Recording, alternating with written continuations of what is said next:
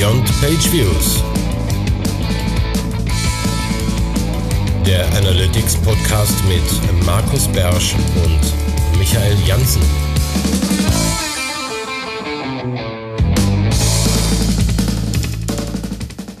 Herzlich willkommen zur neuesten Folge von Beyond Page Views, deinem Analytics Podcast. Hier ist Michael Jansen und am anderen virtuellen Ende der Leitung sitzt Markus Biersch in Mönchengladbach. Hallo, liebe Leute, schön, dass ihr wieder dabei seid.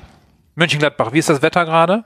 Äh, es ist dunkel draußen, einigermaßen, aber ähm, ich finde es ganz okay. Also für einen Sonntag kann man das machen. Also für alle, die es nicht wissen, wir sitzen hier sonntags auch schon mal gerne in Ruhe, nehmen was auf. Das machen wir heute auch so. Und heute ist ein echter Sonntag, wo man noch nicht mal rausgehen muss. Genau, hier in Köln ist auch gerade sehr diesig, sehr bedeckt, aber umso schöner jetzt hier mit dir zu sprechen, Markus. Heute zum 45. Mal. Ja, wir nähern uns langsam einem Meilenstein. Du meinst 50 damit? Genau. Also ich finde schon 45 finde ich schon was. Wir machen das jetzt schon seit 2060. Ich habe jetzt mal nach, nachgeschaut. Ja, ist schon eine ganze schon. Zeit, finde ich auch. Und dann, dann ja. machen wir auch, machen wir noch mal eine neue Staffel. Was, was wir in der Staffel ändern oder gar nichts, das ist dann uns überlassen, aber Stimmt. dann machen wir mal eine vier nach vorne ja. vielleicht einfach. Also wer jetzt nicht dieses mit dem Homeoffice-Kram und so, ich finde ja auch mal so eine Videoversion geil, wo man zusammen am Tisch sitzt und sich unterhält, aber schauen wir mal. Äh, ich finde immer noch Bewegtbild ist noch so was Spannendes für mich, das ist ja noch nicht so, bin ja noch nicht so reingekommen. Darum Podcast geht ja erstmal noch sehr gut. So, okay, das war's erstmal als Intro, Housekeeping. Wir haben nichts aufzuräumen, oder? Nee, gar nichts. Nee, alles sauber, glaube ich. Kein Wir können Feedback, gleich in die Fundstücke einsteigen, die ja schon fast mit sowas wie Housekeeping anfangen. Ja, äh, habe ich auch gedacht. Ich wusste nicht, wo wir es hinpacken sollen. Ja. Nee, Ob nun Housekeeping oder Fundstücke, weil äh, Analytics ist tot, genauso wie SEO. Alles tot. Genau. Ja. Und, und diesmal, diesmal habe ich mitgemacht. Ich habe noch nie gesagt, SEO ist tot, ich habe noch nie gesagt, Analytics ist tot, aber ich habe mich äh, schuldig gemacht, eine Aussage zu treffen, ohne die selber zu verifizieren. Ich habe mal wieder geglaubt, was in diesem Internet steht und schon war es falsch. Ähm, es geht um Safari und ähm, das angebliche Blocken von Google Analytics.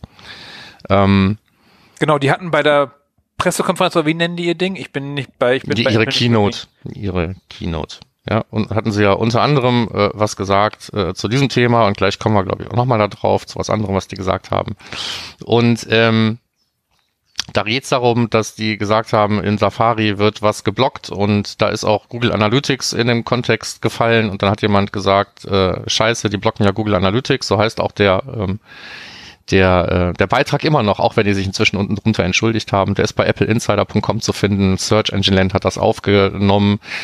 Ich habe das von Search Engine Land gelesen, fand das erstmal alles ziemlich plausibel, auch im, im Licht von ETP und habe gedacht, gut, dann passiert da jetzt was ähnliches ähm, und habe das auch einfach erstmal geglaubt. Aber nein, das ist eben nicht so. Also es war nur ein Screenshot. Ja, es war ja war. tatsächlich nur ein Screenshot, wo halt Analytics mit dabei war irgendwie. Ja. So meine so. Wahrnehmung. Und, und Google Analytics steht wie viele andere Domains halt auch auf vielen Listen, wo Cross-Site, also wo Domains drauf sind, die Cross-Site-Tracking Fähigkeiten haben oder Cross-Site eingesetzt werden zum Tracking. Profilerstellungssachen. Ja, aber im Prinzip werden ja viele Sachen, die von mehreren Domains benutzt werden, sind im Cross-Site-Einsatz, ist halt so. Ne? Ähm, also deswegen, dementsprechend ist die Liste halt sehr groß. Und ähm, äh, Simo äh, Ahava hat sich freundlicherweise hingesetzt und hat einfach mal geguckt, äh, wenn er sich diesen Safari installiert, ob dann überhaupt noch was passiert in Analytics. Und Analytics ist im Großen und Ganzen da nicht betroffen. Genau. Ja, mehr, mehr muss man dazu eigentlich gar nicht sagen. Also es war einfach ein Missverständnis, was dann irgendwie zu zwei Beiträgen geführt hat, die dann gerade in unserer Branche natürlich auch wie immer dann für Wirbel gesorgt haben, bis sich mal einer hingesetzt hat und geguckt hat, ob es überhaupt stimmt. Ja, auch auf, auch auf Facebook. Da bist du ja gerade nicht. Du hast ja deine äh, Facebook-Pause. Genau. Wir haben eine Pause hast du ja verlängert. Äh, da halte ich jetzt die Stellung auf Facebook, guck, was da passiert. Da war halt auch gleich wieder, hey, Analytics ist tot, wo ich sage, hey, komm, äh, weder noch äh, immer ruhig mit den jungen Pferden. Ja, also es gibt genug Probleme, aber das ist keins. Genau, das ist keins. Sehr schön. Das haben wir dann auch sozusagen von Seymour Harvard dann halt den Blogbeitrag verlinkt, wo er es nochmal erklärt. Viel Aufruhr wieder um nichts. Analytics ist noch nicht tot. So. Okay, dazu noch irgendwas? Nee, ich glaube, das soll es gewesen sein. Gut, dann gehen wir rüber zu was Erfreulichem und zwar äh, mal eine Analyse oder ein Interview äh, zu wie mache ich eine Metrik, die tatsächlich mein Business antreibt? Ein Interview auf The Signal Blog, also bei Mixpanel über Primephonic. die machen irgendwas mit Musik und die erklären da halt, wie die mit ihren Metriken umgehen, was sie darüber rausbekommen und wie die dann äh, damit langfristig ihre Roadmap machen. Ist ja was zum Lesen, mal angucken, wie andere arbeiten. Kein direktes äh, Takeaway, sondern wirklich einfach lesen. Mal gucken, wie andere es machen und lernen. Gut. Du bist fertig damit, ne? Schon. Ja, ja, das war ja, einfach nur so eine Leseempfehlung. Wie so ein Podcast kann man anhören, müssen wir hier nicht wiedergeben. Genau. Dann machen wir das, das, das nächste auch. Ähm, einen langen Beitrag kurz. Und zwar ist es eine schöne Einsteiger-Einleitung, wenn man mit anfangen will, mit Supermetrics zu arbeiten. Also Supermetrics, äh, einem Werkzeug, mit dem man Daten aus verschiedensten Quellen in äh, ähm, Google Sheets, Google Drive und so weiter irgendwie reinbekommen kann zu verschiedensten Zwecken und auch natürlich, um die da weiter zu verarbeiten. Und äh, Michaela hat ähm, ja, gucken wir mal, ob das jetzt ein Hühner-Eier-Problem war. Also sie hat einen sehr langen Beitrag dazu geschrieben und sie hat einen Rabattcode anzubieten. Was jetzt da das Huhn und was das Ei war, sei dahingestellt, aber es ist ja, sind ja zwei nützliche Dinge rausgekommen. Also wenn man einsteigen will, kriegt man dann eine wirklich äh, detaillierte Einleitung, wie man mit Supermetrics arbeitet und man kriegt einen Rabattcode. Das heißt, wer es noch nicht gemacht hat, genau, 20 Prozent, wenn man das nicht nobel nennt. Ja. Ähm, kann man da einfach mal ausprobieren. Also wir sind ja sowieso beide auch große Fans von Supermetrics und es gibt bestimmt viele andere Leute, die das hier auch hören und Supermetrics schon kennen, aber die, die es noch nicht kennen, nehmen das vielleicht zum Anlass, sich das nochmal anzuschauen. Ja, ich finde es halt äh, bisschen schade bei Supermetrics, dass man halt äh, Sheets und Data Studio extra bezahlen muss, weil jeder das nicht entscheiden muss, wo, wo ich die Daten eigentlich hinhaben. Mhm. Äh, ich hätte gern beides gleichzeitig für den gleichen Preis, aber das haben die nicht, komischerweise, ja. ne? Nee, das ist, weiß ich nicht, keine Ahnung. Ähm, muss ich ganz ehrlich gestehen, ich, ich nutze es nur für Google Sheets. Okay. Ja, ja sobald du Data Studio hast, ist eine andere Lizenz. Ja, ja. Und ich sag mal, wenn es in Google Sheets ist, dann kriegt man es natürlich auch in Data Studio. Das ist natürlich nur nicht der beste Weg. Und auch nicht so aktuell. Also rufst nee. man es ja so aktualisieren über Google Sheets und das nicht aktuell in Data Studio. Genau. Aber von so. daher schöner, schöner Basisbeitrag zu Supermetrics und so. Also. Missing Manual, ja? So. Genau. Okay, und wer es nutzen will, 20% Rabatt auf die Jahresrechnung ist ja schon äh, beim Preis von 100 oder 150 Euro schon knackig gut. So, jetzt kommt Manifest. Ja, jetzt kommt da hab ich aber Angst vor. Da hast du, du hast vor Manifesten Angst vor? Ja, ja, ich glaube, die ändern immer die Welt. So. Ach so. Genau, nee, da hat sich der, der, der Jan Exner äh, in seinem Blog Web Analytics for Developers, die wir öfter mal äh, erwähnen, mal Gedanken gemacht über ein Manifest im Stile vom Agile Manifesto. Äh, einfach mal zu sagen, okay, was sollen wir eigentlich machen? Was sind eigentlich unsere äh, unsere grundlegenden Werte oder grundlegenden Dinge, die wir als Analyst, Analysten beachten sollten, wie zum Beispiel Standard vor Anpassungen. Da bin ich auch ein super Freund von. Dass man da, wo man den Standard benutzen kann, äh, den auch tatsächlich benutzt und nicht irgendwas Neues erfindet. Oder äh, schnell vor komplett. Komplett werden wir eh nie, ne? Mit einer Webanalyse? Nein, never. Genau, sowas halt einfach dann halt ein paar Punkte durchgegangen. Ich glaube, es sind 1, 2, 3, 4, 5, 6, Wenn 7, 8, 9. 9, glaube ich. Ja, äh, stimmt. Notes gehört nicht dazu. Ja, dann. genau, und das Spell it out over Buzzwords, das finde ich auch super. Äh, das ist genau wie Abkürzung hasse ich auch. Äh, genau, einfach mal durchlesen, mal zu sich nehmen und mal dann beachten. Wäre fast schon mal ein Thema für das Ding des Monats, wenn wir mal tiefer die einzelnen Punkte besprechen könnten. Wenn wir auf die interne vielleicht Liste schmeißen. So, das war's aber jetzt erstmal schon dazu. Dann ähm, äh, noch was, was aus der Keynote rausgetröpfelt ist. Nämlich vielleicht eine Antwort auf eine Frage, die ich mir schon ein paar Mal gestellt habe. So, wir reden hier immer von DSGVO und E-Privacy und Tu und Mach und, und, und, und, und Cookie ähm, Consent Management und wo wir ja nachher nochmal drüber reden werden.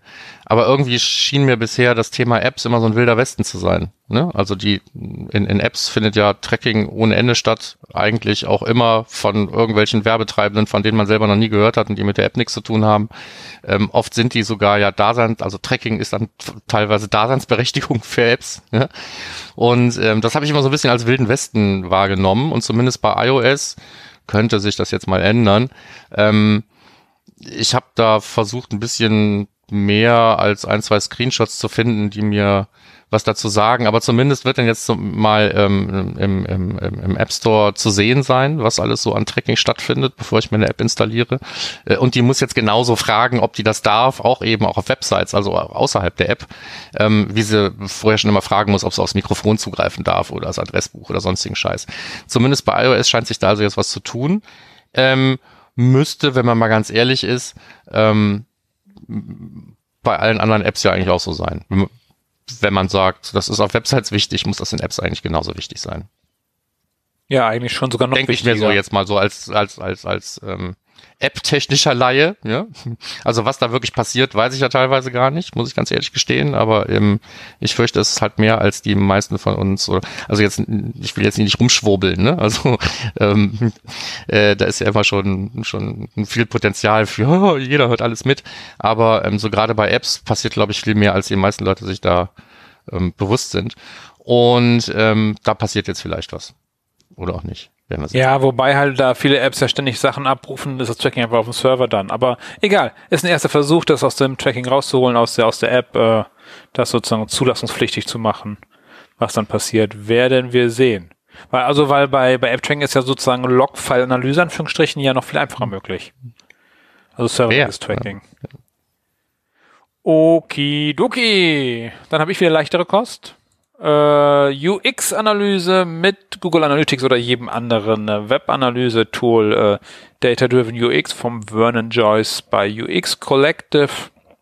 Äh, der erzählt mal so ein bisschen dazu, was sind eigentlich vernünftige Metriken, Dimensionen und Filter, die man so benutzen kann, um die UX einer Seite zu messen, zu verbessern und anzupassen, wie zum Beispiel demografische Daten, die wir eigentlich ja auch erst haben dürfen. Wenn wir einen Cookie-Consent haben, Browser, Betriebssystem, welches Gerät, äh, Zeit auf Seite, schwierig. Äh, das ist wieder jemand, der UX kann, hauptsächlich wahrscheinlich schreibt über Zeit auf Seite bei Analytics. Ist schwieriger Wert, meiner Meinung nach. Deiner Meinung nach auch, Markus, oder? Ja. Gut. Okay, dann äh, solche Sachen und dann Sidespeed, so Klassiker, einfach er, er beschreibt mal, was kann ich eigentlich an Daten nutzen für die UX, für die User Experience. Bisschen teilweise umständlich, aber derjenige, der sich auskennt, weiß schon schon Bescheid. Und da ist auch unter anderem dabei ein Screenshot von den User Flows, Markus. Mhm, mh. Mhm. Und damit kommen wir gleich schon an. Ja, nee, ist das übernächstes Thema schon. Genau. Genau. Kommen wir nochmal drauf zu. Das Kommt heißt, später wenn, noch mal? Ja. wenn ihr ein bisschen da, da bis mit der User Experience machen wollt, äh, gerne mal äh, durchlesen. Da sind noch ein paar Sachen drin, die ich in meinen Seminaren immer wieder merke, dass die Leute das nicht kennen, wie zum Beispiel, welche Seite wurde vorher aufgerufen, welche Seite wurde danach aufgerufen, diese schönen Berichte, diese Navigation Summary oder wie auf Deutsch heißt. Äh, solche Sachen halt. Ja, also das ist keine, keine Anleitung, aber es ist einfach ein schöner Überblick, an welchen Stellen man mit, welch, an, mit welchen Metriken man in einem Satz erklärt, mehr oder weniger was ablesen kann. Ne? Das heißt jetzt nicht, ja, mach das und das und das, dann hast du eine tolle Analyse gemacht, aber es ist ein schöner Überblick, ähm, sich zu überlegen, was will ich mir in welchem Kontext überhaupt anschauen und was kann es mir sagen und was nicht. Was diesen Beitrag hilfreich und verlinkenswert macht. Deswegen haben wir es getan. Genau. Next. Ähm, das nächste Ding wäre das Thema ASN statt IP zur Spam-Erkennung einsetzen. Also ähm, zum Thema Spam-Erkennung haben wir ja selber schon ein paar Mal hier was gesagt und ich habe ja auch äh, selber so einen Bot-Marker und ähm, am Ende des Tages. Du machst ähm, aber nichts mit IPs. Ich habe nicht, mach nicht mit, mit IPs, aber wir haben uns ja selber alle zusammen darüber aufge, aufgeregt, dass mir der der ähm, die, die die ISP zum Beispiel verloren geht und ich nicht mehr weiß, ähm, welcher Provider, welcher Internetprovider stand dahinter, äh, was auch immer eine sehr hilfreiche Idee war. Und hier ähm, hat der, ja, wir wollen nie wissen, wie er heißt. Ich nenne ihn immer David Vallejo. Er mag es mir ähm, verzeihen, wenn er nicht so heißt. ähm, wir werden ihn irgendwann mal fragen. Äh, ja, ja ich, ich hatte die Gelegenheit mal gehabt, glaube ich, auf einem Measure Camp. Aber ja, da hatte ich auch dran gedacht, dass man ihn dazu vielleicht trifft oder so. Ja, aber ich habe verkackt. Ähm, äh, hat einen interessanten Ansatz vorgestellt, den ich technisch noch nicht erprobt habe, aber wo man im Prinzip eine Ersatzinformation sich holen kann, die da ASN heißt, also Autonomous System Network oder sowas, keine Ahnung, was war das? N, äh, Number, genau, System Number. Ähm, also im Prinzip ähm, auch etwas, von dem ich erkennen kann, wo der Traffic herkam, äh, und da auch so Spam-Kontext raus, rausziehen kann, also sowas wie AWS oder Microsoft Corporation, was früher immer so, so ein schöner ähm, Hinweis war, dass das eventuell kein Mensch, sondern ein Headless-Browser war. Ähnliche Informationen kann ich hiermit auch rausziehen. Und das Schöne hieran ist halt, dass ich nicht, wie bei äh, vielen anderen Ersatzdingen, die wir auch schon mal vorgestellt haben, wo man dann irgendwo einen Dienst fragt, ähm, äh, hier list mir mal die IP auf und gib mir jetzt den ISP, ne? Und dann schreibe ich mir selber irgendwie eine Custom Dimension oder sowas. Ähm, da gibt's oft Quotas, Limits, irgendwas, ne? Dass, dass man entweder Geld in die Hand nehmen muss oder man hat halt nur einen Teil seiner Besucher, die man da identifizieren kann, wenn man dann irgendwann an so ein Quota-Limit läuft. Und hier geht's halt tatsächlich auch um Datenbanken, die man sich problemlos selber auf seinem Server installieren, abfragen und äh, aktualisieren kann so dass man einfach 100% seiner Besucher zumindest mal auf diese, auf dieses Merkmal hin untersuchen und sich das vielleicht auch in eine Custom Dimension schreiben kann. Also für alle, die Bock hatten auf Spambot-Marker und äh, ISP-Domain, Wiedergewinnung, wo wir selber schon drüber geredet haben, für die ist das hier auch ein interessanter Beitrag und alle anderen können den einfach übergehen. Punkt. Ja. Okay. Das klingt jetzt so. Nee, das war nee, so eine traurige nee. Pause. Was, wo, wo warst du gerade? nee, ich, ich habe gerade überlegt, ob ja nicht das ASN äh, nicht oder das ASO, Autonomous System Organization, nicht direkt die Organisation war, die in äh, Analytics angezeigt wurde.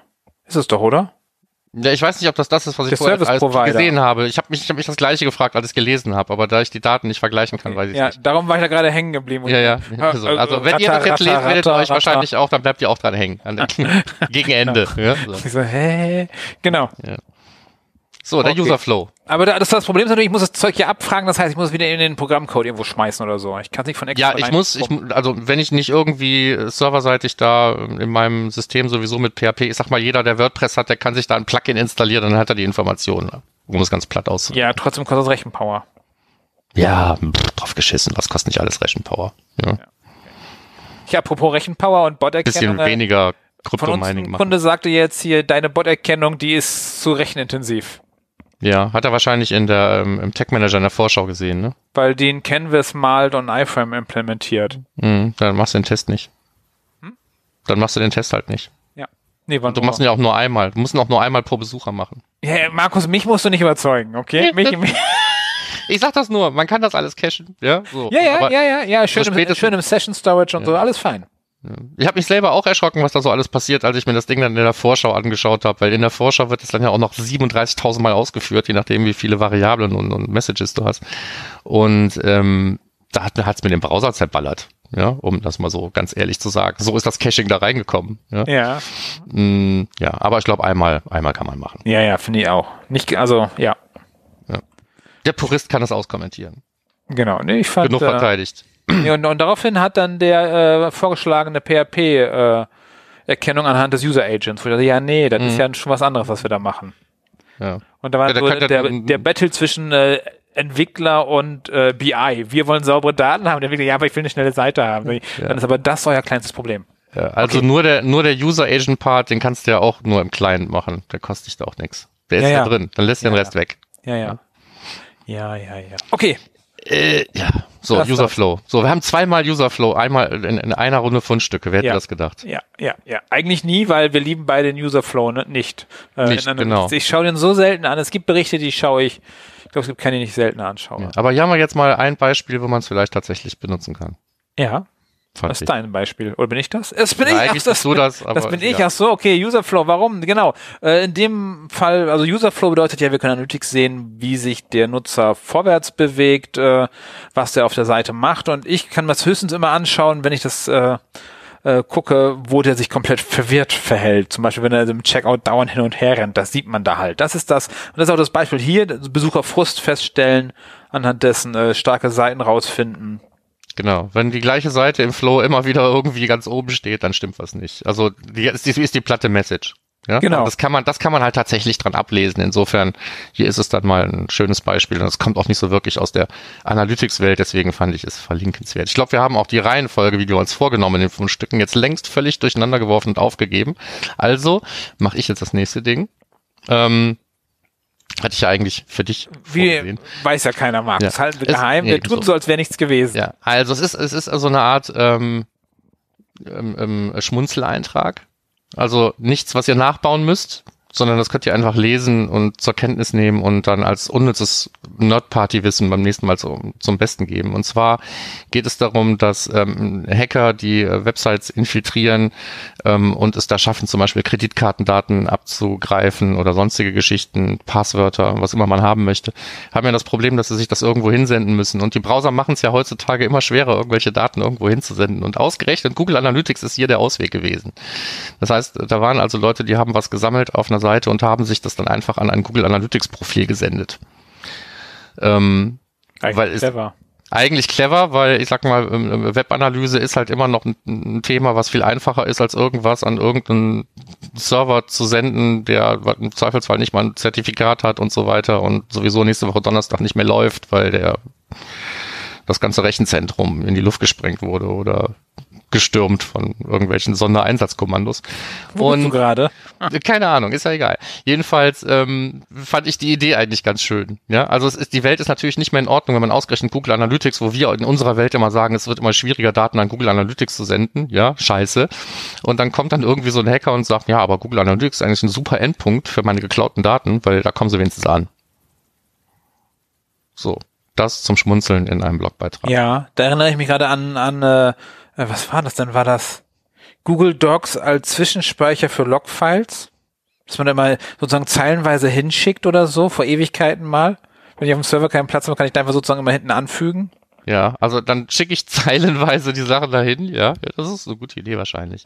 Ja, spart halt äh, Speicherplatz total. Das ist Wenn ich, wenn total- ich Performance ohne Ende habe, aber Persistenz knapp wird, dann mache ich sowas. Genau, Ja. weil Speicherplatz war schon immer das teuerste im Netz. Ja. Egal.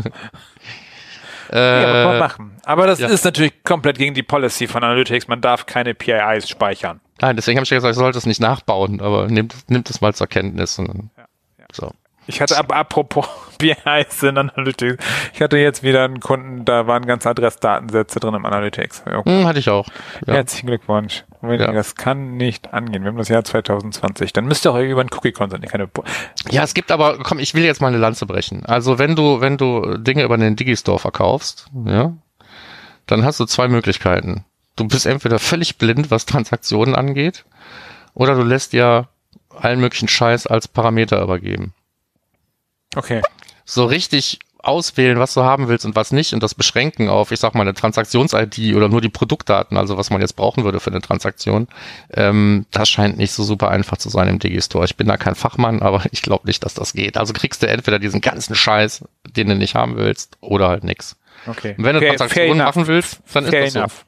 Würde ein Kunde von mir sagen. Okay. so. Ja, ja. Äh, ja. Aber Digistore ist halt unser Kunde nicht. Egal. Äh, ich habe immer ich mit Digistore rumspiele, aber irgendwie bin ich noch nicht so. So, nächster Punkt ist jetzt bei mir. Ich darf jetzt sagen, dass Markus Stade immer sehr hochwertigen Content erzeugt. Und keinen Quatsch macht. Da wollte ich mal eine Lanze brechen. Äh, der Markus Stade hat wieder was veröffentlicht und zwar diesmal äh, ich finde es wieder sehr nerdig. Kein Quatsch, aber schon sehr nerdig. Und zwar Verweistraffic ist er als Direct None in Google Analytics und zwar, wann tritt das auf, wann passiert das. Das beschreibt er und ihm geht es da um die Referrer Policy, was man ja im HTML einträgt. Nee, nicht im HTML. Im HTTP-Header, Markus, ne? Sitzt Ja, man kann das auch äh, im Prinzip als, als Meta-Tag einfach ähm, in, in, in, in, in den Head schreiben, ins HTML. Das geht schon. Also ähm, ich habe den, also es, wie gesagt, es geht um die Referrer Policy, ne, dass man im Prinzip, wenn man jetzt ähm, als Referrer auftritt einer anderen Domain gegenüber, dann kann man im Prinzip bestimmen, was da ankommt und was nicht. Ähm, mal davon abgesehen, dass die Browser das ja heute auch alles irgendwie reglementieren. Wurscht. Ja, so. Aber mit der Referrer Policy kann ich im Prinzip sagen, wenn ich zum Beispiel von meiner SSL geschützten Seite auf eine Non-SSL-Domain verweise, was darf die denn überhaupt wissen, wer da den Traffic gebracht hat. Und äh, darüber, also ein echter Grundlagenbeitrag eigentlich, hatte der Markus geschrieben, mh, hatte mich um Feedback gebeten und ich musste grinsen, weil ähm, ich vor fünf Jahren im Prinzip auch mal was über die Referrer Policy geschrieben habe. Hat auch, auch natürlich kein Mensch wahrgenommen. waren keine ähm, fünf Jahre, waren drei. nee. Ich habe es wahrgenommen. Ich melde mich hier gerade für die, die mich nicht sehen. Moment mal. Ähm, Das war im Rahmen von äh, SSL und HTTPS und so. Genau. So, ich habe jetzt gerade nach Rettet die Ich hätte Webanalyse. drei Jahre gesagt. So, wenn ich nach Rettet die Webanalyse google, dann bin ich immer noch der Top-Treffer mit diesem Beitrag und der ist vom 11.09.2015. Nee. Doch. Nee. Bevor wir den Wir Podcast werden, gemacht wir haben. werden, wir werden immer schneller älter. Das ist einfach so. Wow, okay. Ja. Aber es ist immer noch wahr, ne? Also äh, Referral Policy ist immer noch ein Ding, also ähm, kann man auch immer noch tun. Ich bin übrigens dafür, dass äh, Refera generell mit zwei Ehren, äh, mit einem R in der Mitte nur geschrieben wird.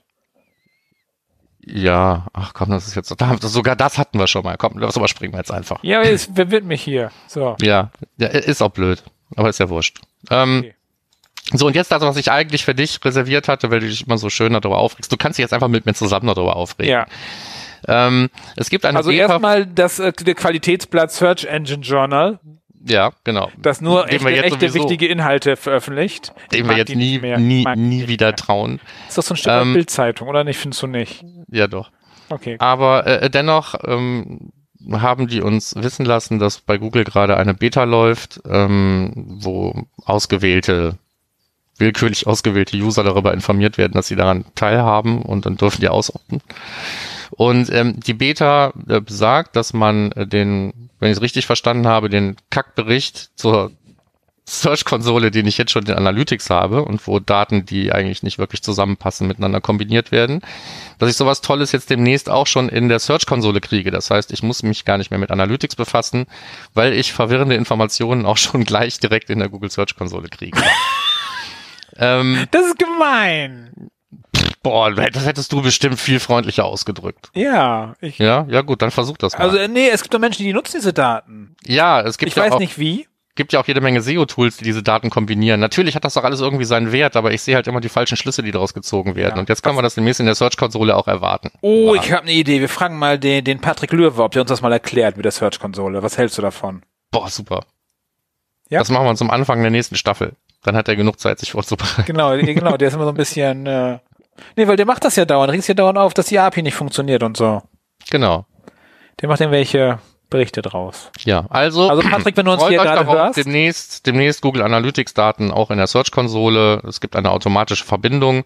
Immer eine gute Sache, wenn ähm, man verschiedene Zugänge hat. Da ist da übrigens auch darauf hingewiesen worden, schlauerweise. Ähm, also wenn ich Leuten Zugang zur Search-Konsole gebe, haben die demnächst auch Zugriff auf Analytics-Daten. Ähm, wenn mich das in irgendeiner Art und Weise interessiert, weil das unterschiedliche Leute sind, dann muss ich mir vielleicht über Zugriffsrechte nochmal Gedanken machen. Oder ich muss es anders dokumentieren, weil ich muss ja heute jede Scheiß irgendwo dokumentieren. Ja. Alles dokumentieren. So wie Cookies und so. Aber bevor wir dazu kommen, genau, ach, da kommen wir schon zum nächsten Thema springen wir damit mit dokumentieren. Genau. Weil es der Tag der Cookies dokumentieren. Überleitung. Genau, Simos Bastelecke habe ich das genannt. Äh, weil wir oben schon mal Simo ja schon mal hatten mit dem Safari-Blog, nicht nur Google Analytics, haben wir jetzt in der Simo Bastelecke. Diesen Monat haben wir gar nicht so viel von ihm. Markus, was ist da Nee. los? Ja, ja, ist ja nicht schlimm. Müssen wir ihn mal markieren und fragen auf Facebook. Ach, tust du gar nicht. So, okay. Äh, ist das meins oder deins das erste? Da- Du. Genau, äh, das, was er da beschreibt, ist, äh, was ich sehr hübsch finde eigentlich, ein Cookie-Audit selber basteln mit Google BigQuery. Mit so einem äh, Headless-Crawler, äh, mit Puppeteer und ganz viel äh, Nerd-Gedöns und so und Kram. Das wäre eher was für dich, Markus, oder? Das nachzubauen? Ja, ich weiß, du hast ich noch nicht viel mit BigQuery gemacht. Das sagst du jedes Mal, wenn dieses Wort fällt. Ja, ja, ja. Nee, ist ja auch so. Ne? Ja. Da nee, aber ich, so es- dran. ich, Aber hätte da, ich hätte da schon Bock drauf. ja. Ich habe letztes Mal gesucht, so einen vernünftigen Cookie-Crawler gibt's auch nicht. Der ist immer, hängt immer in den Consent-Tools mit drin. Ja, das stimmt auch immer noch. Ja, ich habe da keinen gefunden. Es gibt irgendwie eine Firma, die einen internen hat, die haben dann die Audits, wo ich denke, ja, super, nee, ich hätte gern, wo ich es reinschmeiße und gut ist und ihr sagt mir, was da Ja, vielleicht müssen wir mal, wir hatten ja mal so einen Analytics-Basteltag im Kopf. Vielleicht müssen wir, ähm, jetzt trifft sich ja eh keine Sau mehr nirgendwo, aber vielleicht können wir einen virtuellen Google Analytics Hackathon machen, wo wir alle zusammen in kürzester Zeit versuchen, einen Cookie-Crawler zu bauen. Oder so. Ja, das ist doch eine schöne Idee. Können wir mal, ja, das ist doch fein. Da können wir dann äh, so eine Zoom-Konferenz mit Breakout-Rooms machen und so, dass man sozusagen in Teams arbeiten kann. Ja, sollten wir mal in Angriff nehmen. Wenn ihr darauf Bock habt, bitte in die Kommentare hier unten. Ach so, wir sind ja auf YouTube. Nicht hier unten in die Kommentare, einfach auf Facebook oder wo auch immer. Okay, also Cookie Audit mit BigQuery machen und sich da sowas basteln. Wer Bock hat und wer es nachgebastelt hat, meld dich bitte äh, und sag, wie es funktioniert. Ich komme da leider nicht zu. Markus auch nicht wegen BigQuery. Nee, ne? geht schon los. Aber ähm, ich sag mal, wenn ich, wenn ich wieder einen, ähm, einen, nicht mehr so großen Mangel an Zeitüberfluss habe, dann ähm, würde ich mich mit dem nächsten Beitrag befassen, nämlich dem, dem Vermessen ähm, der Verzögerung durch das Google Optimize Anti-Flickr-Skript. Genau. Ähm, also wer Google Optimize einsetzt, macht das in der Regel im Zusammenhang mit einem Anti-Flickr-Skript, damit man nicht irgendwie als Besucher sieht, dass da erst Variante Original und dann plötzlich sich irgendwie was ändert, erscheint. Ähm, das ist so dieses, der Anti-Flickr, das Anti-Flickr-Thema. Und ähm, dem gibt man einen Timeout und dann fragt man sich immer, wie viel davon wird denn gebraucht. So, habe ich das richtig erzählt? Ja, ne, würde ich sagen. Also ja, bist du glaub, also Der Standard-Timer ist, glaube ich, der Standard Standard-Timer ist vier Sekunden oder sowas, glaube ich. Ne, fünf meine ich. Er hat viele Fünf? genommen. Ja. Ich meine, da steht sowas wie 4000 oder so drin. Nee, fünf. Das ist, mein identisches Gedächtnis sagt fünf. Okay, also einer von uns beiden weiß Bescheid, aber äh, keiner von uns wäre in der Regel bereit, vier oder fünf Sekunden zu warten, extra, nur damit. Oh, das finde ich schon bei Videokonferenzen schwierig. Wenn man sagt 15 Uhr, die kommen, die kommen fünf Sekunden zu spät. Das kann ich nicht leiden. Und, und, und, und ähm, eine typische Frage ist dann aber, wie lange dauert es denn wirklich? So, und hier kannst du es dann einfach mal vermessen mit der Hilfe einer Anleitung, die sich auch bei Simo im Blog findet. Genau. Weil vielleicht ist es auf deinem System gar nicht so. Da sagst du immer, boah, die müssen lange warten bis zu vier Sekunden und dann geht es halt darum, erstmal zu gucken, müssen die überhaupt so lange warten? Weil das kommt natürlich auf dein System an. Auf jeden Fall ist die Schlussfolgerung nicht im Tech Manager einbauen, das Optimize-Skript. Bitte nicht im Tech Manager einbauen, auch wenn es die Anleitung gibt, auch in meinem Buch. Bitte nicht machen. Es geht, aber es ist total beknackt. Ja, auch das Anti-Flickr-Skript darüber auszuliefern, ist keine Lösung. Ähm, aber ähm, wie gesagt, wenn ich, wenn ich die Frage, es ist ja ein typischer Vorbehalt auch gegen so eine Implementierung. Und, und insofern könnte ich mir vorstellen, dass der ein oder andere, um Waffen in der Hand zu haben, vielleicht zumindest mal exemplarisch das irgendwo implementieren möchte, um mal Daten zu haben und sagen, guck mal, ich habe das mal ausprobiert und das hier ist die reale Verzögerung in einem in einer Case Study oder wie auch immer. Und wenn ihr diese Case Study dann gemacht habt, teilt sie mit uns. Ja. Apropos, wenn ihr, wenn das jetzt wieder über den Weg gelaufen ist, wenn ihr ein RTB-Tool einsetzt, so ein Real-Time-Bidding-Tool oder wie auch immer die inzwischen heißen, äh, und im Head so ein Blocking-Skript habt, dann müsst ihr euch beim Optimize nicht um die Sekunden scheren, wenn da anfangs schon sechs Sekunden weggehen für das Real-Time-Bidding. Das nochmal ein kurzer kleiner Rant dagegen. Ja, wo wir gerade renten, wenn ihr Wupra zur Webanalyse einsetzt, dann habt ihr auch ein ganz anderes Problem oft. Das ist ein Wupra. Wupra ist ein, auch ein Webanalyse-Dienst. Okay. Der war mal, ähm, der war mal populärer als heute. Ähm, aber die, also oft blockiert er echt das Laden der Seite. Zumindest wenn man einen alten Tracking-Code drin hat. Ach, so kamst du drauf. Okay. Mhm. Ich habe gerade überlegt, wie du die Brücke jetzt zu Wupra gemacht hast. Ja, genau so, Einfach, man- einfach nur so, ich, oh, ich sitzt, will ich jetzt auch noch denn da wieder irgendwas. los? Ja. Und dann guckt man unten auf die Ecke und dann sieht man wieder, auf wen da gerade gewartet wird. Ne? Ja. Das ist der Tracking-Server. Gut, also, äh, was haben wir denn jetzt hier? Wir haben tatsächlich eine halbe Stunde verballert, weil wir so viele interessante Fundstücke hatten. Das tut Ei, uns ei, leid. ei. Aber dafür haben wir beim jetzt, äh, haben wir das Ding des Monats. Das Ding des Monats, das wird jetzt wieder extra kurz Deluxe, weil wir uns ja auf die Technik beschränken. Genau. Cookie Consent Tools, wichtiges Thema aktuell. Alle bauen sie ein. Jeder macht zack, ist drin und fertig. Äh, wir machen uns heute nur den technischen Teil an, nicht ob es jetzt, äh, wie man es machen muss, ob es jetzt äh, Opt-in, Opt-out oder ob jetzt Analytics funktional ist, Statistik oder Marketing oder was auch immer oder ganz äh, äh, legal, illegal oder scheißegal, wie wir hier geschrieben haben. Das ist uns heute relativ egal, sondern wir wollen einfach nur darauf mal gucken, wie baut man es eigentlich ein und was muss man da gegebenenfalls beachten? Weil also ich habe da in letzter Zeit echt viel erlebt, wo das einfach äh, gesagt wurde, so, wir bauen es jetzt mal ein und es läuft. Und äh, ja, Markus, du Aber deine, das deine, deine, oder? deine jetzt etwas flapsige Abgrenzung, da möchte ich nochmal drauf eingehen. Ähm, also das Thema ähm, äh, Kategorisierung, Gruppierung von solchen Dingen, da kann man herrlich und lange drüber diskutieren. Ähm, es ist aber auch in meiner Welt keine Lösung zu sagen, ne, du hast eh viel mehr Ahnung davon als ich, dann mach du das doch. Ähm, Zu wem? Zu meinem Kunden. Also wenn ein Kunde sowas zu mir sagt, dann muss ich den einfach enttäuschen. Es ist jetzt gerade wieder passiert, dem werde ich jetzt am Montag die Mail schreiben müssen. Ja, ich sage, ich kann das nicht für dich vorkonfigurieren, ich kann da nicht meinen Arsch für hinhalten. Wir können darüber diskutieren, ob der Tech Manager funktional notwendig oder essentiell ist. Ja, ähm, es, das ist nicht schwarz, das ist nicht weiß. Meine Entscheidung hilft deinem Unternehmen überhaupt nicht weiter. Du musst das selber entscheiden, mit Hilfe oder ohne Hilfe, aber ich kann dich beraten, entscheiden musst du selbst. Das ist ganz Ja? klar. So, das dazu ähm, dürfen wir nicht, können wir nicht, müssen wir nicht. Und ich sehe das genauso wie meine Kunden. Es ist ein sehr komplexes Thema und man kann nicht einfach sagen, ich schmeiß das jetzt hier einfach irgendwie alles in die Seite rein. Das ist ähm, sowohl was die Kategorisierung angeht, ist es schwierig, aber eben auch auf technischer Ebene und darauf wollen wir uns jetzt so konzentrieren, weil das alleine ist schon schwierig genug, wenn man mal ganz ehrlich ist. Ja, ja? und die tun dann wieder sagen immer, hey, super, ihr macht den Code in die Seite und wir haben so eine automatische Funktion, die macht alles automatisch. Ja. Funktioniert nicht. Ja, ja, pff, funktioniert nicht, kann man ja so nicht sagen, aber es ist, ähm, es ist kompliziert, ja, wie man bei Facebook als Beziehungsstatus sagen würde. Ähm, Natürlich ist dieses Auto-Blocking, was die meisten Consent-Tools dir anbieten, bei richtiger Implementierung und passender Reihenfolge und den Rahmenbedingungen, die man sich vorstellt, wenn man sowas baut, funktioniert das auch. Nur äh, in der realen Welt äh, findet man diese äh, optimalen Rahmenbedingungen eigentlich faktisch nie vor und es gibt immer irgendwelche Dinge, die plötzlich nicht mehr funktionieren, obwohl man überhaupt nicht wusste, dass es Wechselwirkungen geben könnte überhaupt in dem Bereich. Also es werden teilweise Sachen blockiert, die nicht blockiert werden müssen. Es werden teilweise Sachen durchgelassen, weil die nicht blockiert werden, weil man es nicht kennt. Teilweise kennt man Sachen, die kann man aber nicht blockieren, weil die schon draußen sind, bevor man anfangen ja. kann, die zu blockieren. Man kann hinterher rufen eben, sagen, komm zurück. Ja, ne? ah, komm zurück. Das ist genau wie dieses äh, äh, Pageview senden und dann nochmal schnell Anonymous IP hinterher brüllen. Es ist halt, ist zu spät. Ne? Und äh, Timing ist ein super wesentlicher technischer Faktor, wenn es darum geht, Consent Management richtig zu verbauen oder nicht. Und die Welt ist da eben sehr, sehr, sehr heterogen. Selbst in einem einzelnen System wie WordPress, wo man sagen kann, 100% der Kunden, die ich kenne, die WordPress haben, die haben alle Borlabs Cookies, die haben alle das gleiche Tool. Ähm, dann haben die einfach ein Plugin, das wird aktiviert, dann wird vielleicht noch was konfiguriert oder auch nicht, was diese ganze Gruppierungsgeschichte angeht. Aber dann wird sich darauf verlassen, dass dieses automatische Blockieren funktioniert. Und selbst da bei WordPress gibt's halt auch, wie auf jeder anderen Website und durch diese Vielzahl von Plugins, die es eben auch gibt, die alle das Gleiche machen, gibt es so viele Möglichkeiten, wie ein Tracking da reinkommen kann. Über Templates, über ähm, äh, Child-Themes, über die Functions, über Plugins und ich weiß nicht was.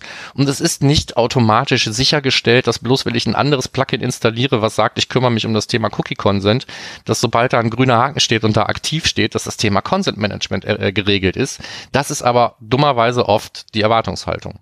Darum testen. Testen. Das ist ganz wichtige Test. Also wir haben das, ich habe das die Tage wieder beim Kunden gehabt, wo die haben das eingebaut äh, über ihre Entwickler und dann äh, äh, habe ich den einfach mal aufgerufen. Ich habe inzwischen ja ein eigenes Browserprofil, nur um sowas zu testen, so mit Ghostory drin und so, so ein paar Sachen, dass ich einfach da schnell testen kann, die Cookies löschen kann und so. Und das war nur optisch drin, der Cookie Consent. Das war nur, das war so ein Formular, was man anklicken konnte, das passiert aber nichts. Also wird einfach alles munter weitergetrackt. Das ist auch so ein Standard, oder? Genau. Ja, also entweder wird schon getrackt, bevor ich überhaupt eine Entscheidung getroffen habe und dann wird nachher nicht mehr getrackt, nachdem ich eine Entscheidung getroffen habe. Das ist so eine Option, die es gibt. Ja, das heißt, sobald ich mal auf Ja oder Nein geklickt habe, verhält sich die Website wunschgemäß. So, bevor ich aber eine Entscheidung getroffen habe, wird einfach getrackt. Das, das habe ich schon gesehen. Ähm, dann gibt's Sachen, die funktionieren dann auf der ersten Seite, auf der zweiten nicht mehr. Ja, das heißt also, auch wenn es auf der ersten, wenn es einmal funktioniert und ich habe es dann ausprobiert auf meiner Startseite immer lustig, ja, ähm, mit gelöschten Cookies dann wiedergekommen, dann gesehen hat, nicht getrackt wurde, dann kann ich dann nicht unbedingt einen Haken dran machen. Ähm, auch so Szenarien wie, was ist denn, wenn ich auf der dritten Seite erst einen Consent kriege? Da muss ich mich nicht wundern, wenn ich mich nicht vorher darum gekümmert habe, mir den, den Referrer zum Beispiel irgendwo wegzuspeichern, ähm, dass in meiner Webanalyse ich zwar Daten kriege, aber darfst du nicht. Sagst du jetzt einfach, wer bist du denn? Anwalt oder was? Richter? ja, ja, ja, ich bin jetzt Herr Anwalt. Ja. Äh, der, also ich wenn ich jetzt sage, wenn ich jetzt sage, es ist für mich essentiell zu wissen, wo jemand hergekommen ist, zumindest innerhalb der Sitzung, innerhalb eines Session-Cookies, damit, wenn ich Consent kriege, ich mir nachher diese Informationen hinterher schicken kann, dann halte ich das zum Beispiel für durchaus nachvollziehbar. Ja. So, wer hat jetzt recht von uns beiden? Keine Ahnung. Nee, ich, ich, ich gebe dir recht, das ist genauso. Die Frage ist ja auch, also genau, uns geht es heute nur ums Technische. Es soll halt funktionieren. Genau. Das heißt, man muss halt testen. Wir wollen ja gar nicht so in die Probleme, wie zum Beispiel, was mache ich, wenn zum Beispiel Avon dauernd noch irgendwelche fremden Cookies nachlädt oder so und wo schreibe ich die denn hin? Im Cookie-Consent plötzlich kommen täglich andere. Ja, aber das, das sind so auch diese technischen Probleme, die dann, die dann täglich kommen. Dann ist alles sauber implementiert und der, ähm, man freut sich über eine 70% Konsentrate, aber man hat äh, mehr oder weniger 100% Direct None irgendwie als Quelle da drin. Klassiker. Dann, dann ist das auch ein technisches Thema und dann kann man das lösen, aber man kann dann eben nicht sagen, äh, lieber Herr Webanalyse-Implementierer, mach, mach das weg. Ja, ähm, dann kann auch der liebe Herr Webanalyse-Implementierer das wegmachen, aber er muss dann vorher sagen, pass mal auf, ich muss aber jetzt irgendwas irgendwo speichern, sonst kann ich das nicht wegmachen. Ja. Das heißt also, wenn man es in den Local Storage oder in Session Cookie, also Session Storage ist ja viel besser, Entschuldigung. Ja, ja, in den viel Session Storage oder in das, Session das findet Cookie nicht jeder sofort in Session Storage. Das Ja, ist ja. Ähm, ja, da kann- da kannst du es ja auch woanders hinschreiben, wo es gar Ja. keiner findet. Ist ja, Ja. wurscht. Ähm, auch wenn das auch ein technisches Thema ist, aber darum soll es hier nicht gehen. Ähm, Wo speichere ich Sachen? Ja. In Google Docs. speichere ich speichern Sachen, dass in, es möglichst Docs. keiner findet. Ähm, ja, sende es an Analytics, haben wir ja gerade gelernt. Ja. Ähm, äh, äh, jetzt habe ich mich selbst so oft unterbrochen, dass ich nicht mehr weiß, was ich sagen wollte. Worum ging's? Nee, dann, dann habe ich mir eine Frage. Wer soll deiner Meinung Ach so, nee, doch, ja, genau Ja, so. okay. Äh, äh, wenn ich jetzt dann wa- was in, in irgendwo speichere, weil ich es vielleicht später wiederverwenden kann, dann, dann muss ich das dem Betreiber der Website schon durchaus mitteilen, damit der sein Content Management Ding sie anpassen kann, damit zumindest diese Information auch irgendwo steht. Ja, da passt für mich ganz gut dazu äh, äh, unser letzter Punkt eigentlich, den wir da auf der Liste haben, können wir mal vorziehen. Findest du den Google Tag Manager, ist der konsentpflichtig? Also muss man den erst ankreuzen oder ist der für dich essentiell? Also wir, der Hintergrund ist, wir schreiben das Jahr 2020. Hm. Wir haben nicht mehr 95. Äh, findest du den, muss man den genehmigen lassen? Ja, also Disclaimer vorab, wir reden hier von Meinungen und die dürfen unterschiedlich sein. Die sind auch unterschiedlich bei Anwälten. Du kannst Anwälte auch zu diesem Punkt befragen und unterschiedliche und jeweils valide Antworten bekommen. Und ähm, wie ähm, so häufig ist dann auch die Fragestellung für mich nicht ganz unwichtig. Du hast mich jetzt gefragt, ist es funktional notwendig? Hast du nicht gefragt. Du hast mich gefragt, ist es essentiell? Also auch die Bezeichnung der Kategorien ist da nicht ganz unwichtig in dem Kontext. Wenn da steht funktional notwendig, dann muss man im Zweifelsfall sagen, nee, die Website tut's ja auch ohne Tag Manager. Aber das Consent-Tool, was diese Kategorie eingeführt hat, hat seine eigenen Cookies direkt mal als funktional notwendig selber einkategorisiert und ich kann das da gar nicht rausnehmen. Da argumentiere ich jetzt mal, scheiße nochmal, auch ohne dieses blöde Consent-Tool wäre meine Website durchaus funktional benutzbar. Das heißt, wenn das Consent Management Tool sagt, meine Cookies sind funktional notwendig, wenn ich gebraucht werde, um Consent zu managen, dann sage ich, der Google Tag Manager, wenn ich ihn überhaupt aufführen muss, weil der ja keine Cookies setzt und keine Persistenz hat und so weiter. Wenn ich meine, ich müsste ihn aufführen, dann gehört er in diese Kategorie, wo auch das Consent Management Tool drin ist. Weil, und jetzt kommt das Argument, ähm, selbst wenn ich im Moment nichts anderes über den Google Tag Manager ausspielen mag als Google Analytics Tags, kann ich nicht den Google Tag Manager als Synonym für Google Analytics verwenden, ihn in Statistik reinpacken und sagen, wenn ich für Statistik Zustimmung habe, dann führe ich halt den Google Tag Manager aus und da mache ich halt, was ich will. Weil der Google Tag Manager kein Google Analytics Tool ist, sondern ein Tag Management System. Ähm, selbst wenn ich heute nur Google Analytics Text drin habe, heißt das nicht, dass ich sicherstellen kann, dass das morgen auch noch so ist. Übermorgen baut mir einer Google Ads Remarketing ein, dann kommt da Bing rein, dann kommt da dies rein und das und Criteo und leck mich. Aller mögliche Kram wird da eingebaut. Und das funktioniert dann nur, wenn ich ein Recht für Statistik habe? No, Sir, so geht's nicht. Also der Google Tag Manager ist zu trennen von diesem ganzen anderen Kram. Meiner Meinung nach ist er deswegen dann auch funktional notwendig oder essentiell, nenn es wie du willst, sobald ich mehr als nur Dinge aus einer Kategorie da ausspiele und die Möglichkeit besteht heute oder in der Zukunft immer. Ähm, weil ich kann nicht sagen, Tag Manager ja, nein, und dann habe ich da plötzlich irgendwie Facebook-Text drin. Das geht nicht. So, wenn ich also Consent managen will und das Consent Management für mich essentiell ist, dann ist für mich der Tag Manager auch essentiell, weil ich im Tag Manager halt dazu in der Lage und dann auch verpflichtet bin, wenn ich Tags ausspielen will, äh, mein Consent Management Tool zu fragen, darf ich Tag A, B oder C, weil es zur Kategorie X, Y oder Z gehört, jetzt ausspielen oder nicht. Das heißt, es ist meine Verantwortung als Website-Betreiber im Tag Manager und der ist dann das Werkzeug meiner Wahl, dafür zu sorgen, dass Consent auch berücksichtigt wird. Und wenn Consent Management funktional notwendig ist, dann ist für alle, die Tags ausspielen wollen, auch ein Tag Manager funktional notwendig. Vielen Ähm, change my Oh mind. Nee, nee, nee, da, ich bin ja auch dabei. Ich sag ja auch, äh, im Jahr 2020 würde ich das Content Management ganz klar über den Tech Manager einbauen. Alles andere wäre unsinnig, so oft wie Updates kommen oder sonstiges oder Anpassungen oder so. Ich würde ja heutzutage keine Tags mehr in den Quellcode schmeißen direkt. Nee, aber ich kann und muss diese Dis- Diskussion nur als jemand führen, der selber auch eine Website betreibt und da ist es mein Argument und wenn ich irgendwann dazu befragt wäre, warum ich dann einfach einen Tag Manager da drin habe, ohne die Leute zu fragen, dann ist das meine Antwort, weil ich die verdammt nochmal nicht fragen muss, meiner Meinung nach. Ja. Ja. Okay. Aber ich bin ja kein Anwalt. Ja. Äh, gut, dann haben wir diesen Punkt jetzt vorgezogen und haben auch nochmal über Kategorisierung gesprochen und macht euch da ein bisschen Gedanken drüber, wie eure Kategorien heißen. Ich habe da schon lustige Sachen gesehen. Ähm, wenn man es wenn man's vernünftig machen will, kann man auch nicht alles irgendwie unter Marketing schmeißen. Ja. Ähm, man kann aber auch nicht hingehen und sagen, ich mache jetzt mal eine Gruppe für Remarketing, ich mache eine Gruppe für A-B-Testing, ich mache eine Gruppe für ähm, äh, Conversion Tracking und dann soll der durchschnittliche Website-Besucher soll dann entscheiden, ob er Conversion Tracking, Remarketing oder A-B-Testing haben will. Ähm, wenn er wirklich entscheiden soll, sagt er auf jeden Fall überall Nein, weil er keine Ahnung, was das ist. Ja. Ja, also so granular, äh, so, so oft äh, ich auch auf, auf Granularität äh, poche, dass man nicht alles in einen Topf schmeißen kann, aber ähm, man, man sollte den Zweck dieses ganzen Consent-Management-Themas hinten raus vielleicht nicht vergessen. Ähm, die Leute sollen ja eine informierte Entscheidung treffen und wenn informiert nachher heißt, dass ich mich erstmal über sowas informieren muss, wie was ist denn überhaupt A-B-Testing, dann weiß ich nicht, wie weit das überhaupt noch irgendwie im Sinne des Gesetzgebers ist, aber auch das mal nur in Ja. Klammern. Okay, also wir wissen jetzt, äh, Cookie-Consent ist gar nicht so einfach. Gibt immer wieder Probleme. Wer sollte ihn einbauen, Markus, deiner Meinung nach? Der Webanalyst? Der Entwickler oder die Marketingabteilung? Oder der Chief Information Officer? Tja, also verbauen sollte es idealerweise irgendwie der, wenn es sowas noch gibt, der Website-Verantwortliche, der Webmaster oder wer auch immer. Aber der hat doch keine Ahnung. Also, naja, der hat vielleicht keine Ahnung oder hat es ja auch geschafft, den Tech Manager einzubauen. Also der Typ, der es geschafft hat, den Tech Manager einzubauen, sollte meines Erachtens auch den Consent Manager einbauen, Uh. weil ich ein großer Freund davon bin, den Consent Manager nicht über den Google Tech Manager auszuspielen. Warum? Naja, auch aus Timing-Gründen oft. Brauchst doch kein Timing. Ja. Oder sag mal, wenn es äh, wenn's, wenn's um, um, um, um um WordPress geht, dann ich installiere keine Plugins, bitte. Dann macht das bitte der Website. Bitte. Nee, nee, nee, nee, aber ich meine, okay, okay, okay, okay, ich, der konfiguriert dann auch, was? Der konfiguriert dann auch. Echt? Ich konfiguriere keinen Baulabs. Keine Ahnung, wie es geht. Nee, aber jetzt im Tech Manager muss man irgendwas anpassen. Ich habe Borlabs noch nie benutzt. Ja, nee, dem Tech Manager muss ich dann jede Menge Trigger anpassen, tun und machen. Okay, aber wer ich, macht das? ich- das ist das also mache ich. meine Frage war Das- jetzt nicht, äh, wer macht das, das Snippet in den Code rein. Na, du hast gesagt, wer baut den, wer baut den Consent Manager ein? Das macht der Webmaster. Ich mach das nicht. Okay, ich ja, okay, ja, ja. Also wir bauen das gerne im äh, Tech Manager ein, weil das macht eigentlich keinen Unterschied. Wenn du eh so ein Layer, so eine Wall hast, ist es ja egal, wo die geladen wird.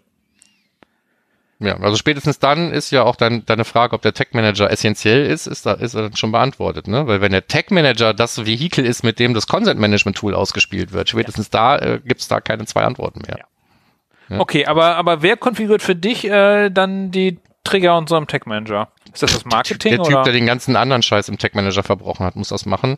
Ähm, wenn es mehrere Verantwortliche gibt, weil das Marketing ihre eigenen Tags ausspielt und ähm, wer anders wieder, dann muss entweder jemand gefunden werden oder man sucht sich einen externen.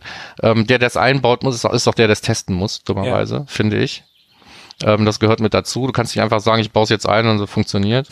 Halt das hatten wir jetzt äh, wieder. Ja. Entschuldigung, ich muss mal Also selbst selbst wenn ich jetzt, ähm, sag mal mal, ähm, ähm, rein äh, theoretisch gesprochen äh, Erfahrung hätte mit äh, verschiedensten Consent Management Tools, von denen ich dann immer ausgehe, dass die alle gleich funktionieren, mh, und ich dann sage, ich habe das schon mal so gemacht, dann mache ich das hier jetzt genauso, mache einen Haken dran, Veröffentlichung fertig.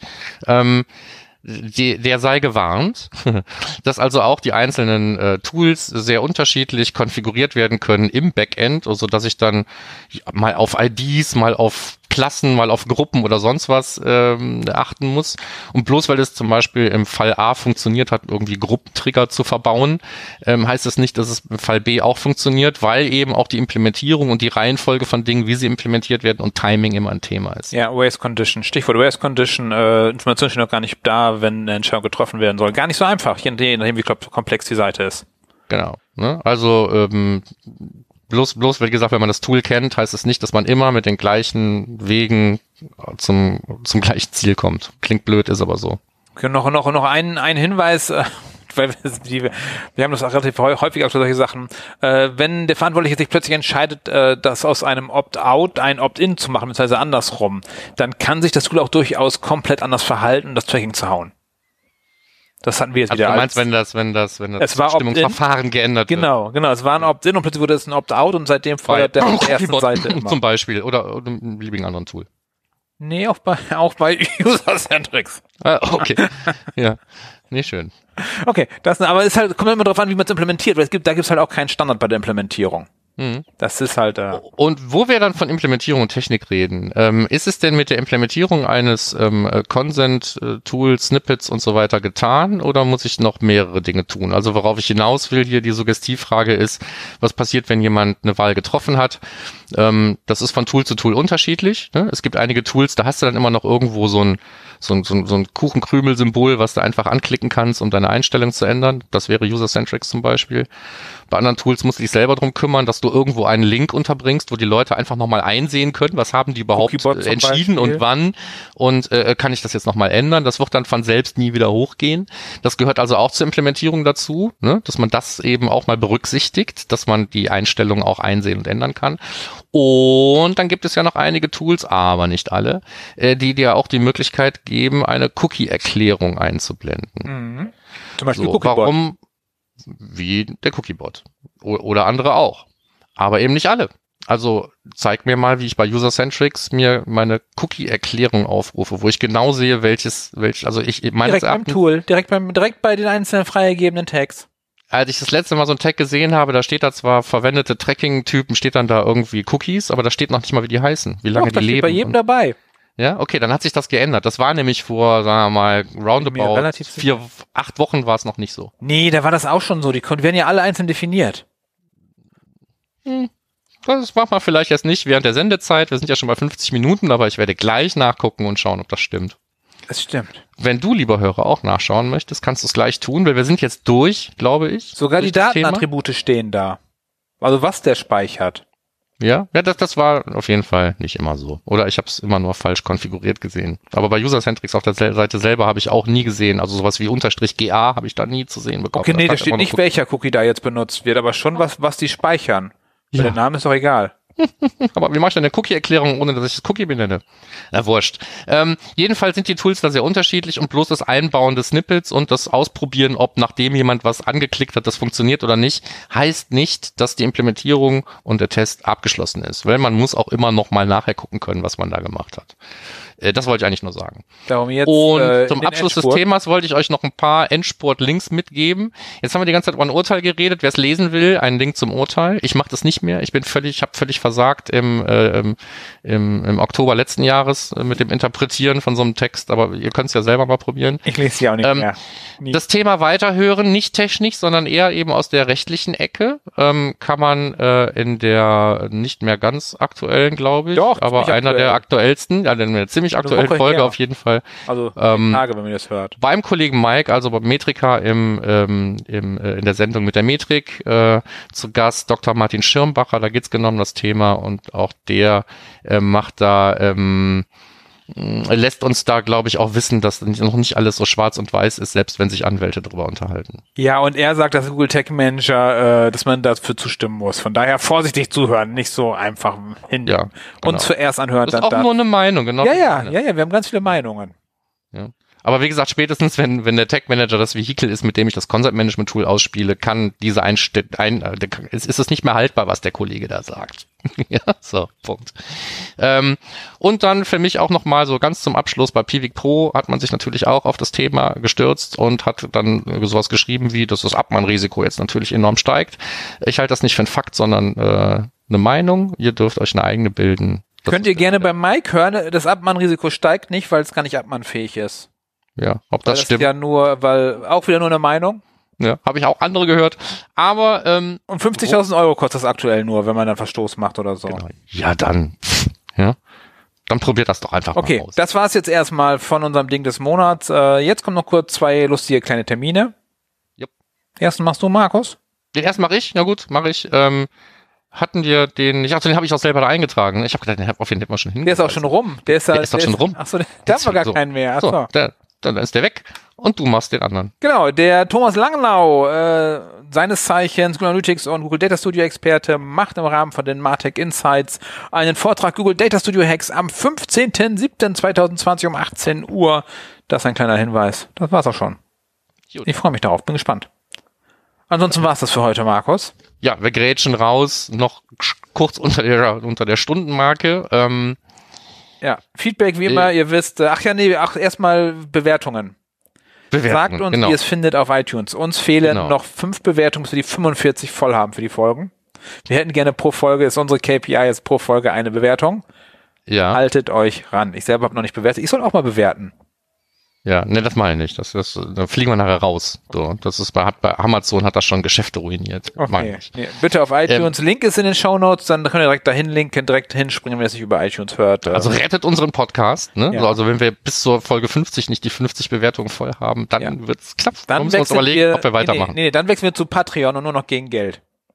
Ja. Oder, wir oder, wir lassen uns von Spotify kaufen für so wie jetzt äh, Kim Kardashian. Irgendwie hat die eine Fantastilliarde bekommen, dass sie mit Spotify jetzt einen Podcast macht. Oder ich kaufe eine Perücke und wir werden YouTube Premium Partner.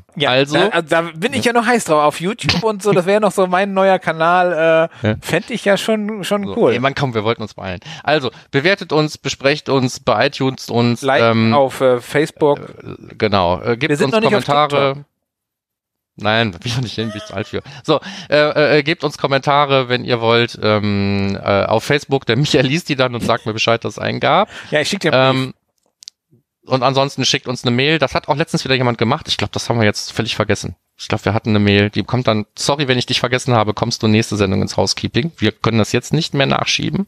Ich guck gleich nach. Da wird gerade ganz heiß. Ich glaube, wir haben eine Mail vergessen. Wurscht. Ähm, äh, wenn ihr Bock habt, uns eine Mail zu schreiben, dann an podcast.analytrix.de und damit sind wir tatsächlich durch. Es war eine etwas kontroverse Sendung, glaube ich, weil es so viele komische Themen gab und äh, wenn wir hier und da ein wenig ins äh, Verbitterte abgeschweift sind, dann äh, nehmt uns nach, naja, das Thema Cookie-Con sind verbittert mich immer so ein bisschen. Ja, aber, aber, äh, nicht. wir gehen ja, ja. locker drüber weg. Ja, genau. Wir gehen locker drüber weg, genau wie über alles andere. Und wir freuen uns auch jetzt schon, wie hoffentlich auch ihr, auf die nächste Sendung, wo wir uns wieder was für einfallen lassen müssen. Ich glaube, wir haben noch ein oder zwei Ideen, die wir Ja, jetzt auf wegen dieser schon verschoben haben. Insofern, äh, das läuft. Das läuft. Das war's von mir. Schöne Grüße aus Köln. Äh, haltet die Ohren steif. Bis dann, ciao. Dann ciao.